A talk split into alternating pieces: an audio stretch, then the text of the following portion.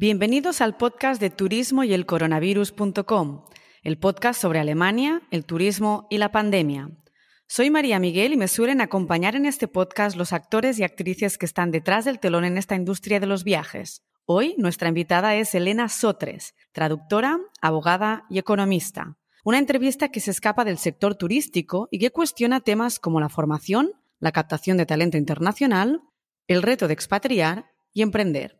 Nos escapamos del turismo, aunque sin olvidar que los traductores e intérpretes son un recurso necesario para el turismo de negocios y más. Y aprovecharemos la presencia de Elena para hablar de los profesionales que están a disposición también de la industria turística. Disfrutad el episodio.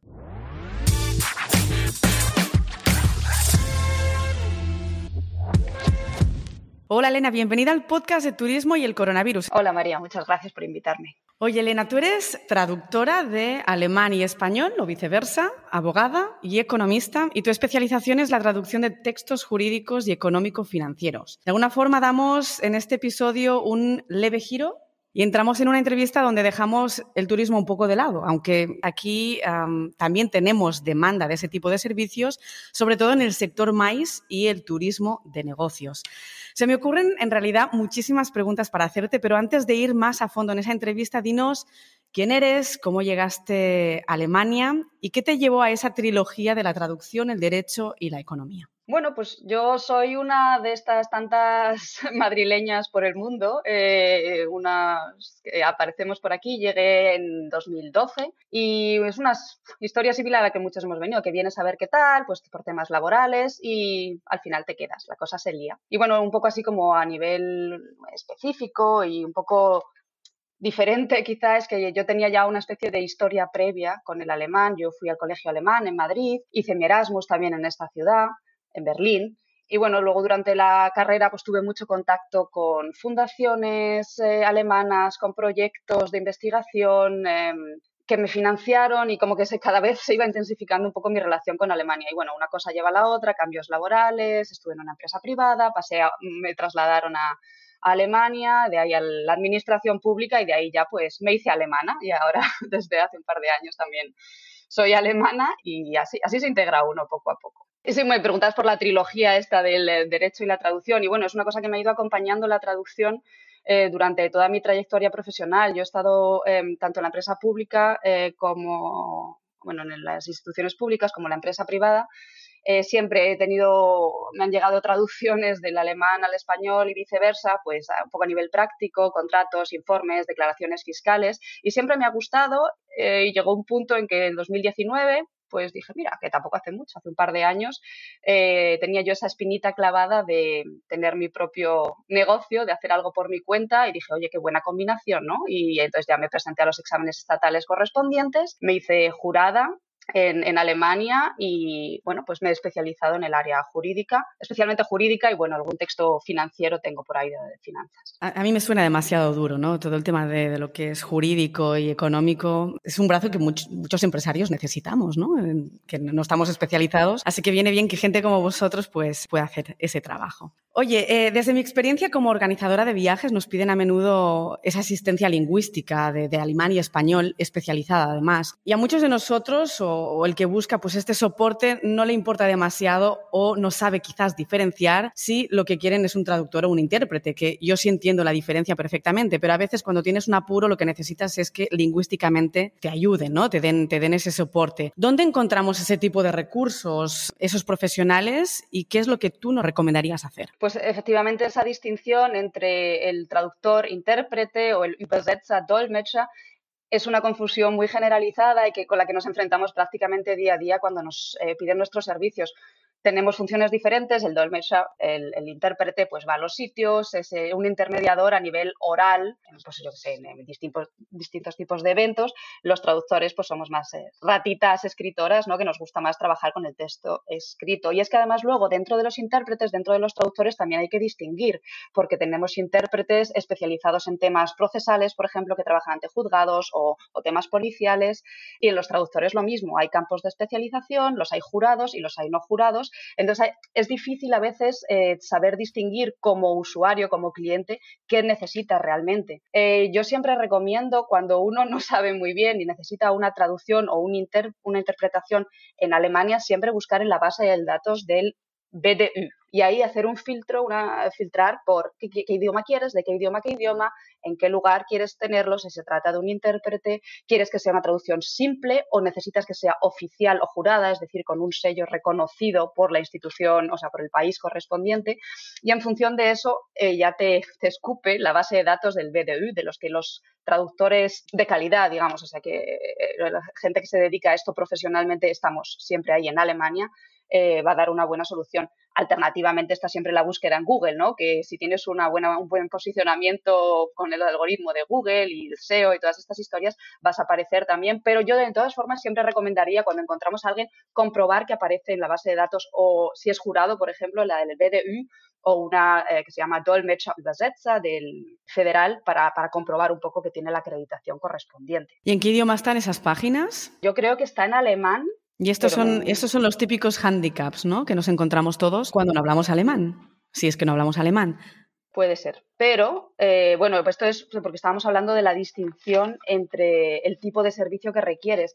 Cuando estamos hablando de jurados y oficiales, tenemos recursos en nuestro idioma de partida. Entonces, como español o hispanohablante, pero en Alemania, hay listas específicas redactadas, por ejemplo, por el Consulado de Berlín o por el Ministerio de Exteriores español, en la que se, en la que están, en la que están recopilados en español esos datos. Yo precisamente antes de esa entrevista hice esa búsqueda. Son unas 10 páginas con el nombre de los traductores jurados, ponen los idiomas que tocan, hay una dirección postal, un teléfono y nada más. Es decir, no hay ni una web, ni un email. ¿Es realmente lo que se encuentra, ese tipo de listados? ¿No hay nada más modernizado estando en esa generación de digital natives? Me pareció bastante medieval. Pues lamento comunicarte que ese es el caso. A mí también me decepciona un poco. Yo veo ahora que las instituciones públicas o, bueno, las representaciones por ejemplo, el consulado español, que es el que se encarga de esto en Berlín, que es donde yo estoy ubicada actualmente, está mejorando un poco su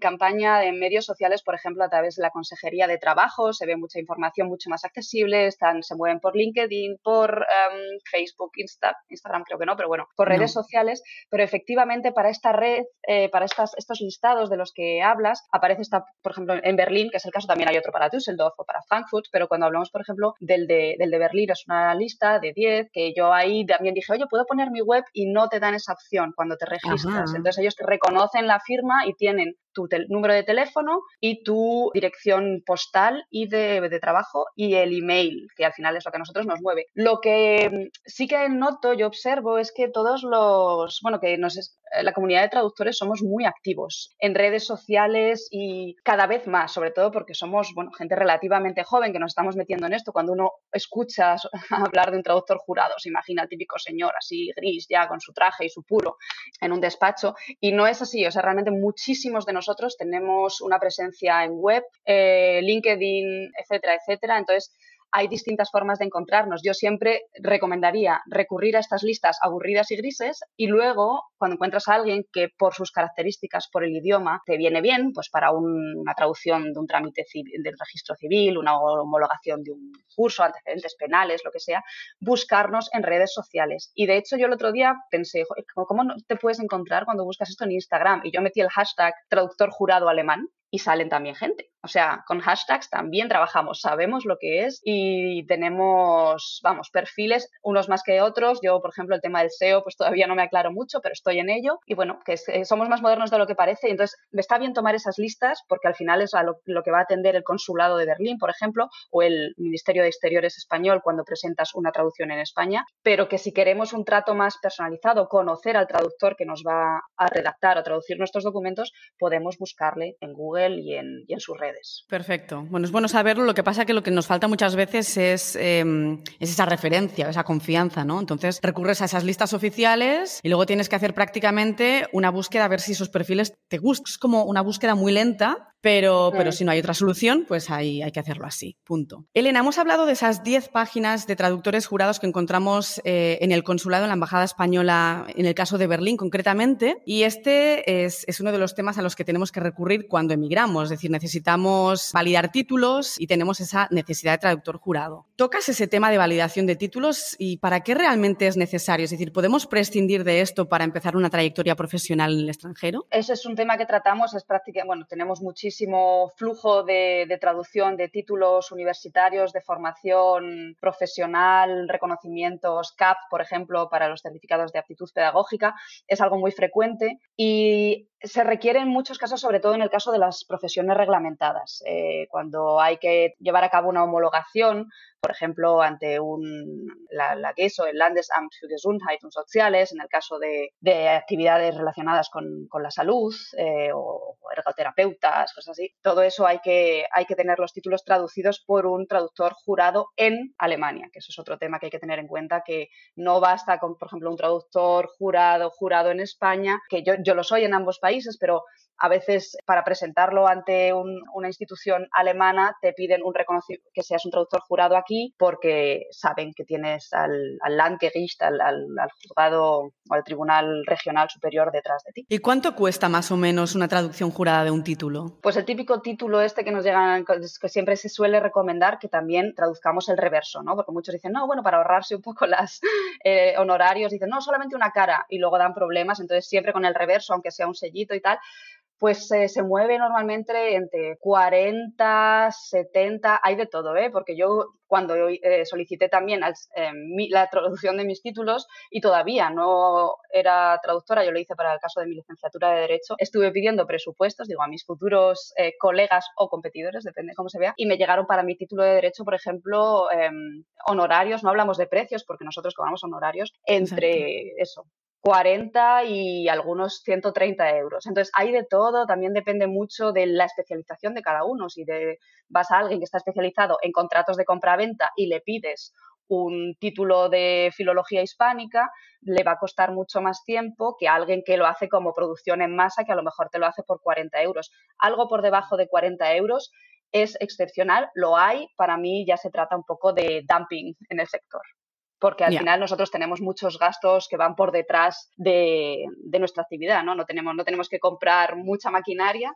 pero hay mucha formación detrás, el pago de muchas tasas para el reconocimiento de nuestra actividad y, e inversiones también pues en, todo nuestro software y hardware y todo el rollo y las licencias que necesitamos. Y eso hay que tener Exacto. Eh, el tema de la traducción es siempre un, un, tema que parece como muy fácil, ¿no? Una sabe idiomas y dice, bueno, ya esa persona puede traducir. Saber idiomas para muchos es traductor, que para nada es así, ¿no? Vamos, y aquí viene un poco la pregunta, es decir, cuando yo necesito un, un texto que sea traducido del español al alemán, ¿qué es más sensato? ¿Contar con un traductor alemán nativo, español nativo. ¿Tú qué es lo que nos recomiendas? Pues mira, esta es una discusión recurrente entre traductores. Muchos, la gran mayoría te va a decir, no, jamás dejes traducir un texto del alemán al español por un alemán porque siempre tiene que ser el traductor en, el lenguaje meta, tiene que ser su lengua materna. Yo te digo que depende, depende del tipo de texto que tengas entre manos. Yo, por ejemplo, me, yo me considero bilingüe, pero jamás traduciría al alemán un contrato de compra-venta de un inmueble, porque creo que tiene eh, cuando estamos hablando de la traducción jurídica, porque tiene tantos matices, tantas cosas a tener en cuenta, que ni siquiera me metería a ello, porque sí que me va a llevar tanto tiempo que no tiene sentido. Otra cosa es la traducción jurada. La traducción jurada es un poco, se repite mucho las cosas. Tenemos fórmulas ya hechas, ¿no? En plan, eh, mediante la presenta de certifico, entonces eso ya lo haces un par de veces y somos una red muy cooperativa entre nosotros. Entonces yo siempre que tengo, por ejemplo, una traducción al alemán de un documento jurado, digamos un Führungszeugnis o un certificado de antecedentes penales, siempre lo voy a pasar por los ojos, ¿no? Lo que decimos el Vier-Augen-Prinzip, el principio de los cuatro ojos, de una compañera o un compañero, sinceramente la mayoría somos compañeras en esta rama, y que me lo, que me lo revise por lo menos es la primera vez que, mando eso. A cambio, yo le voy a revisar algo que vaya al español. Ya, Pero sí que yo tendría mucho cuidado de un tema muy específico, jurídico, y, y, también cuando se trata de otra rama. O sea, no solamente lo importante es el idioma, sino también el sector en el que nos movemos. Yo, como española, si a mí alguien me pide la traducción de unas instrucciones de una maquinaria en el sector sanitario, preferiría que lo haga un compañero mío que sé que está especializado en lenguajes eh, médico, en, traducciones médicas, aunque su lengua materna sea alemán, sé que al traducirlo al español lo va a hacer mucho mejor que yo, porque está muy habituado a ese tipo de lenguaje. Entonces es un depende, depende un poco del tipo de texto y el tipo de especialidad. Y bueno, ante todo a tener cuidado con la, con la calidad del traductor, porque como has comentado al principio, el ¿no? La, la, el nombre o el, el, oficio de traductor no está protegido, no está reglamentado. Traductor jurado es otra cosa, pero traductor se puede llamar cualquiera y ese es el problema que tenemos que nos encontramos, por ejemplo, para la traducción de textos turísticos, eh, con ofertas por parte de agencias que nos dicen que tres céntimos la palabra, que bueno, que, que no tenga referencias, dice eso es poco, mucho, eso es muy poco y eso es impresentable y entonces eso no lo podemos hacer. Que, que usen, que usen el DeepL y listo, ¿no? Sí, y, eso también el DeepL pues eh, es muy bueno, ¿eh? No te digo para muchos textos bien, pero bueno, puedes tener un error garrafal, pues eh, yo que sé, hace poco he traducido unas, eh, para un amigo como unas, unos currículums y tal, y entonces él ponía, hablaba de mi, mi pareja y al traducirlo pues me ponía como mi, no, mi novio y, bueno, es como que ya estás diciendo, bueno, es, es, homosexual, no, no lo, eh, realmente en ese caso no, pero como que porque salía mi novio cuando era mi novia a la que él se refería, pero sabes que puede haber muchos malentendidos a raíz de DeepL, entonces si es un texto serio y quieres captar a una audiencia o a un cliente, sobre todo en el sector turístico, hay que captarle por los ojos y por lo que leen. Y cuando ven una traducción de DeepL es que se reconoce y la reconocemos todos, no hace falta ser traductor para eso. ¿Y qué es lo que hacemos en una, en una reunión de negocios? Eh, un equipo de, empresarios españoles va a hacer, por ejemplo, una inspección o un viaje comercial en Alemania y necesitan una asistencia. ¿Qué tipo de profesional tenemos que tener allí? Es decir, un traductor no es, pero un intérprete tampoco. ¿Qué hacemos? Si es un intérprete, si es un intérprete, hay además intérpretes especializados en este tipo de eventos. Yo sinceramente no me muevo, como yo no soy intérprete, solo soy traductora, tampoco conozco exactamente las em, finuras o los, matices de esta rama, pero sí lo hay. Esto para mí es un claro ejemplo de necesitar un, intérprete, pero un intérprete además que no solamente se trata del idioma, sino que tú necesitas una persona con cierta presencia, con ciertos dotes sociales. Eh, el que se decide por ser intérprete se se presupone que tiene esas cualidades, pero a lo mejor tú eres un intérprete que le gusta traducir textos, em, documentación jurídica o actas jurídicas ante el juzgado, pues igual esa no es tu persona. Otra vez me remito a la base de datos del BDU y a mí, por ejemplo, para esto se me estaría ocurriendo una compañera, o sea, yo por mucho que sea traductora, estamos muy bien conectados y yo tengo una compañera que sería estupenda para ese tipo de evento y entonces nos recomendamos entre nosotros preguntar no cuesta nada. Y eso, hay que tener también en cuenta que sea una persona que que se conozca en el sector, pues si es una empresa de la que te estás contando en el sector turístico, que sepa un poco de cómo se mueve el sector, qué es lo importante, cómo se está moviendo ahora el sector turístico, eh, un poco estar al día, ¿no? Porque al final hay, hay pequeñas cosas que tienes que reflejar en, la, en el modo de traducir, que no basta simplemente con, es una palabra que la metes en el diccionario y la sueltas. Sí, la complicación es encontrar el profesional adecuado en la zona donde tú realmente tienes esa reunión, ¿no? Alemania es muy grande y, y muchos viven en pueblos, ¿no? Entonces tiene que cuadrar todo. Normalmente las empresas que podamos tener las, las agencias de receptivo o cualquier agencia de viajes pueden ser marcas grandes de tecnología, ingeniería, es decir, al final la temática puede ser muy variopinta, pero evidentemente todo el filtro del viaje pasa por una agencia, es decir, que el tema turístico en el fondo tampoco sería directo. Igual, recurrir al BDU siempre es una muy buena herramienta. Y, Google, ¿eh? meter en plan intérprete o dolmetcha eh, para el pueblo de Mindenheim o no sé qué, pero que eh, tampoco hay que decir que sea justo una persona que viva al lado de mi casa, porque los traductores lo somos menos, pero los intérpretes, por lo que yo sé, se mueven de aquí para allá sin ningún tipo de problema, ¿no? Entonces ellos tienen su team ¿no? Su vehículo, su, su, coche de negocios y se van a donde haga falta. Eso es lo que les caracteriza, que es gente pues más aventurera. Nos has hablado de tus áreas de traducción, claramente, desde el principio. Pero no nos has hablado directamente de tus clientes. ¿Quiénes son? Pues hay un poquito de todo. Yo, bueno, he ido poco a poco formando así como una base de clientes. Eh, un mucho se mueve por el sector de particulares, hispanohablantes en Alemania o alemanes en España también, porque ahora como estoy eh, jurada en España también, que necesitan pues eso, la traducción de jurada o oficial de documentos, pues eso, lo que hemos hablado antes, títulos, antecedentes, certificados médicos, pero también a veces piden traducciones simples como currículums o cartas de recomendación. Hay un poco de todo. Webs también, pues por ejemplo, emprendedores españoles que están, están iniciando en Alemania ponen su web y hay que traducirla. A lo mejor la traducen ellos porque ya saben algo de alemán, pero viene bien que, mire alguien por encima. Eso es algo que yo a lo mejor, por ejemplo, derivaría a una compañera en función de qué se trate el texto. ¿no? Eh, luego también tengo empresas, bufetes de abogados, notarías y el departamento financiero de algunas, de algunas empresas con las que yo he trabajado antes. Yo he aprovechado mucho, yo he estado 10 años trabajando en la empresa privada y en, el, en la administración de Hacienda en alemana, y entonces eso pues como me ha dado muchas conexiones y eso me lleva a las instituciones, que es como para mí mi cliente que me gusta mucho, eh, porque es son encargos regulares y bien pagados. Y buen pagador. sí. sí, instituciones europeas, por ejemplo, fundaciones, algún, alguna institución federal y bueno, pues también institutos de investigación. Hay un poco de todo, ¿no? Pero bueno, hay siempre como los recurrentes, eh, los think tanks, por ejemplo, necesitan siempre traducciones, pero bueno, al final es mucho de red y sobre todo lo que a mí me gusta mucho de esto es que muchos encargos vienen de, nos damos entre compañeros, ¿no? Porque yo qué sé, pues te vas de vacaciones, oye, tal, o que tengo al niño en casa o cosas así y eso también pues hay mucha intermediación entre nosotros. Pero bueno, eso es un poco más la vía que el tipo de cliente. Bueno, es fundamental que haya una buena interacción con los compañeros compañeros porque, bueno, necesitas ese apoyo normalmente en, el trabajo. ¿Algunos a los que te quieras dirigir o dicho de otra forma, quizás quieres abordar otras áreas específicas? No, a mí siempre me gusta mucho la variedad, ¿no? El tener un poco así de, de, cambio de, chip a veces, porque a veces, bueno, pues la traducción jurídica, quieras que no, es un poco eh, seca, ¿no? Entonces a veces te apetece un poco algo más creativo. Entonces, bueno, pues por ejemplo tengo un proyecto de un literatura infantil, de un libro ah. infantil, pero son cosas así un poco así que acompañan acompañan la literatura de no ficción.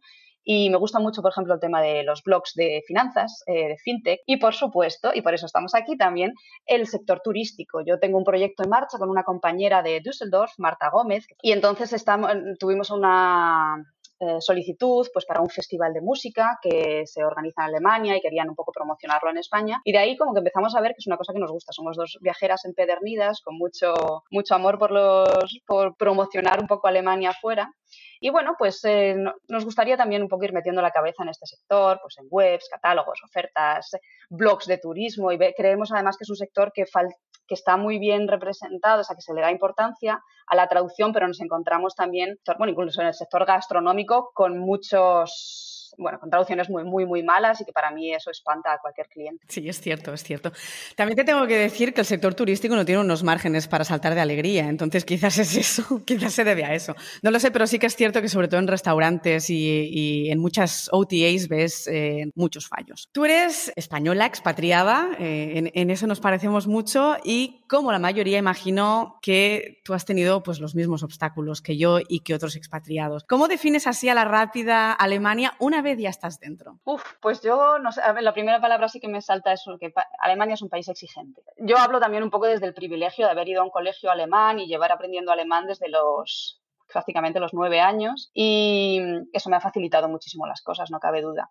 De todas formas, y a pesar de eso, creo que es un país que a la hora de integrarte realmente en su entramado laboral puede hacer estragos sobre tu autoestima en muchas ocasiones. O sea, es un país muy exigente, pero yo diría que fiel a la larga, ¿no? Entonces, yo una cosa que creo que es muy importante es ser constante, paciente y mantener cierta distancia, no tomarse personal algunos cosas que te hacen ponerte en duda a ti mismo porque haces cosas diferentes o has crecido en un entorno diferente. O sea, por mucho que seamos todos europeos, los españoles y los alemanes, eh, no, a veces hay un abismo entre la forma de abordar las cosas. Y, y, bueno, y sobre todo yo creo que una cosa que recomendaría a cualquiera que llegue, y aunque suena muy fácil decirlo y sé que no es tan fácil, es poner el foco en el idioma. El idioma, el idioma, el idioma, leer, escuchar, hablar, atreverse porque esto es lo que te abre puertas al final. Exactamente, yo también lo digo, es un país muy exigente, un país que te abre muchísimas oportunidades, te abre las puertas. Yo le tengo mucho que agradecer a Alemania, he hecho muchas cosas aquí que no sé si las hubiese hecho en España,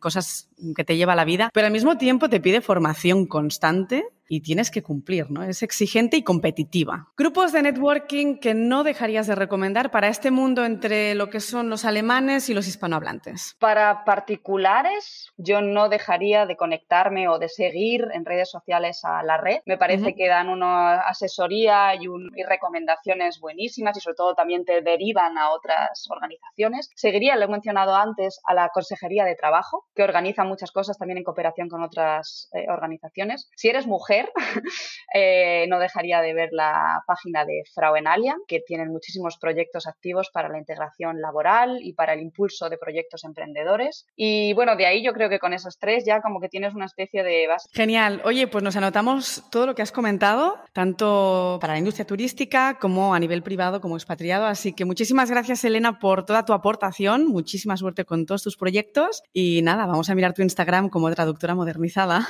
gracias por estar aquí. Gracias, María, por haber estado aquí.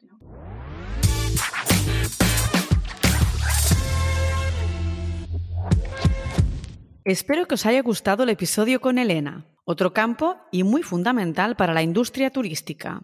Mi resumen, recursos para encontrar traductores e intérpretes, consejos a la hora de contratar, tarifas en validación de títulos, Alemania como expatriado y redes que facilitan la integración y el emprendimiento, en el caso que nos ha mencionado Elena, femenino. En el próximo episodio nos acercamos de nuevo al río Neckar, a Heidelberg, y en concreto navegamos por el Rin para tratar con el grupo TUI los cruceros fluviales. Nuestro invitado será Rubén Millán, director de producto para Europa, Oriente Medio, el norte de África y Asia Central. Hasta entonces.